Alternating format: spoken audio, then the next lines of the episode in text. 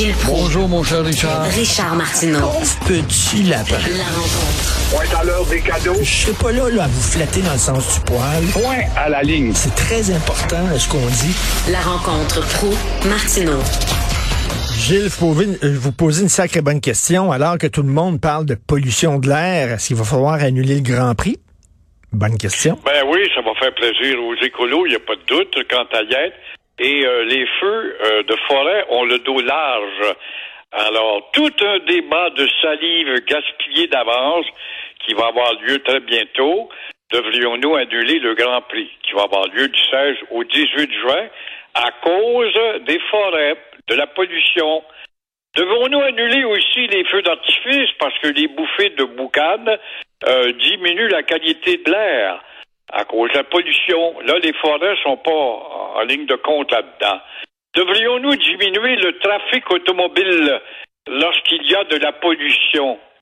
Et pendant ce temps-là, vois-tu les contradictions de la stupidité du monde, publicitaire surtout?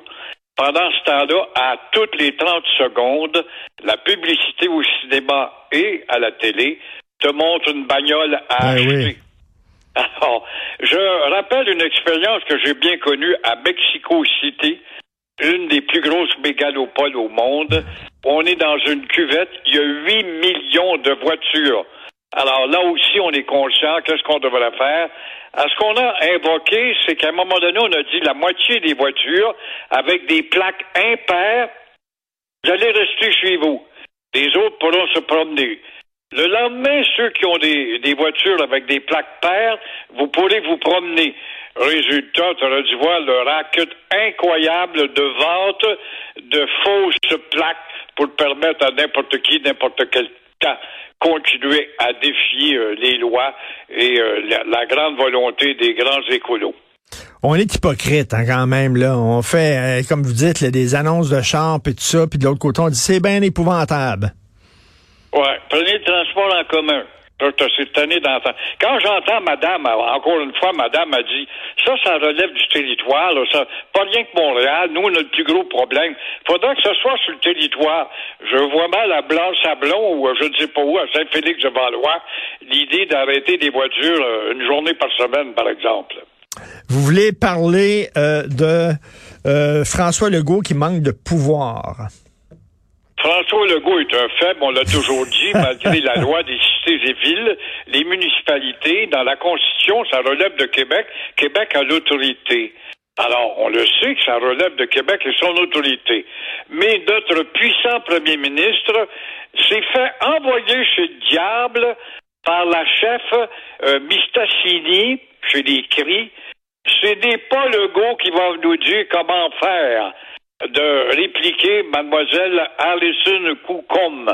Alors, Legault ne dirige pas notre communauté de lui dire dans un parfait anglais, en un mot, nous autres chez nous, on n'est pas plus inquiets que, que, qu'il ne le faut. Alors, Allison lui a mis ça sur la gueule, mais ça prouve quoi? Ça prouve que Québec, encore une fois, et son autorité n'est comparable qu'à de l'air que tu souffles tout simplement. Et euh, dans les textes, oui, mais dans l'application, non. Dès que tu as affaire à une communauté quelconque qui va être chatouilleuse, tu fermes ta gueule et tu prends ton trou. C'est typiquement québécois. Et qu'est-ce que vous pensez là, du euh, commissaire là, à la langue française qui a déposé son rapport? Incroyable, bravo, bravo, mais je pense rien tout. Surveillez bien l'inertie du puissant petit gouvernement Legault. Encore une fois, oui, euh, le commissaire, la commissaire de la langue française note que les Québécois, avec leur prénom anglais de plus en plus nombreux, parlent de moins en moins de français à la maison. Est passé? on était à 82,3 à parler français euh, au Québec. On est tombé à 77,5 en 20 ans. On n'a plus le goût de parler français, l'avenir. T'as qu'à aller dans un restaurant voir des petits jeunes de nos écoles qui parlent en anglais entre eux autres. À Montréal, on est passé de 55 à 48% Alors, c'est pas grave. Continuons avec le puissant gouvernement Legault et ses nationaleux d'aider McGill, d'aider euh, Concordia, d'aider Dawson. Et euh, fermons les yeux aussi à l'Office de la langue française qui donne des permis quand les petits commerçants de chez nous veulent partir d'une entreprise qui s'appellera, je ne sais pas moi, Autolave Polo Beer, comme j'ai vu récemment, et combien d'autres noms. Mais qu'est-ce que vous, euh, vous avez vu là, dans la, la, langue parlée à la maison, euh, le français est en baisse et l'anglais est en hausse pour la langue parlée à la maison. Mais là, il y a des gens qui disent oui, mais c'est pas important la langue parlée à la maison. Ce qui est important, c'est la langue parlée au travail. À la maison, on s'en fout. Vous pouvez parler la langue que vous voulez. Qu'est-ce que vous en dites de ça? Mais c'est effrayant. Ça te prouve comment il y a un renversement entre Mhm. Les, deux cerveaux-là de ce Québécois-là. On va parler anglais à la maison. On se parle en anglais d'un cours d'école française, je le sais. Et euh, puis au restaurant, partout. Alors, mais à la maison, on se parle en anglais. Pourquoi? Parce qu'on voit l'avenir. On voit l'avenir big. Et on est en Amérique. On est au Québec. Mais on le sait qu'on appartient à une petite tribu qui va disparaître tôt ou tard. Pendant que les tribus amérindiennes, elles se battent pour faire régénérer leur langue. Notre grosse tribu à nous autres n'est pas consciente de ça. Et elle Et- voit l'Amérique, elle voit big. Alors, voilà comment les mentalités changent. Et c'est pas avec ça que tu fais un peuple fort, que tu vas participer à des fêtes du Québec avec la fierté du drapeau bleu et blanc. Pas du tout. Ils viennent ici dans une province du Canada. Ils viennent pas ici au pays du Québec. C'est ça la patente. Voilà. C'est ça la patente. Fait qu'on a beau Canada, à essayer de... L'ambassade leur dit, il y a deux langues officielles, mais vous savez, il y en a une bien plus importante que l'autre, puisque vous êtes collés sur les États-Unis. C'est avec cette mentalité-là qu'on rentre ici. Tu t'installes en Amérique, t'es bien content. Société québécoise sur le plateau Mont-Royal, avec le barbier Ménic. Oh, puis là, on parle de hockey. C'est étranger, ça, nous autres, le hockey. Nous autres, c'est le foot, c'est d'autres choses. C'est le tennis international. Après tout, nous sommes en Amérique.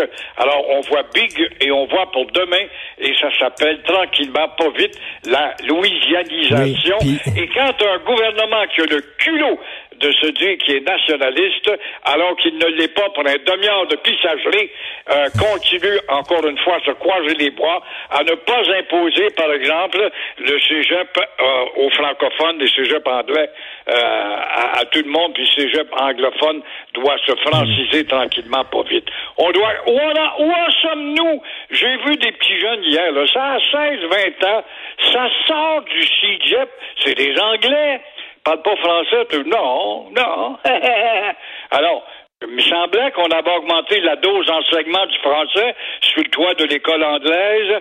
Oui, le résultat, je pose la question. Puis le commissaire, il dit dans son rapport, là, les gens qui viennent ici travailler temporairement ou étudier là, dans une université, s'ils décident de rester, ils s'en vont vers l'anglais. Pourquoi? Parce qu'ils ont vu comment ça fonctionne au Québec. Ils sont venus ici travailler de façon temporaire, puis on dit, ah, finalement, c'est en anglais que ça se passe. Ben, c'est correct, on parle anglais.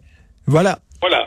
On va du côté de l'efficacité, de l'avenir, de la masse, de la grande puissance culturelle mondiale qui est l'hégémonie américaine. Merci, thank you very much, Gilles. À demain. You tomorrow. Au revoir. See you tomorrow. Merci à Florence Lamoureux pour son excellent travail à la recherche et elle a participé à la conversation très intéressante sur les relations hommes-femmes avec Mathieu Boccoté. À la régie, la réalisation, euh, c'est Tristan Brunet-Dupont. D'ailleurs, Tristan, lève-toi donc puis dis-moi s'il y a du trafic c'est à 15 parce que lui, quand, il voit, il, voit, il voit la 15 quand il est debout. Alors, euh, merci beaucoup. C'est Benoît Dutrisac qui prend la relève. On se reparle demain 8h30. Passez une excellente journée.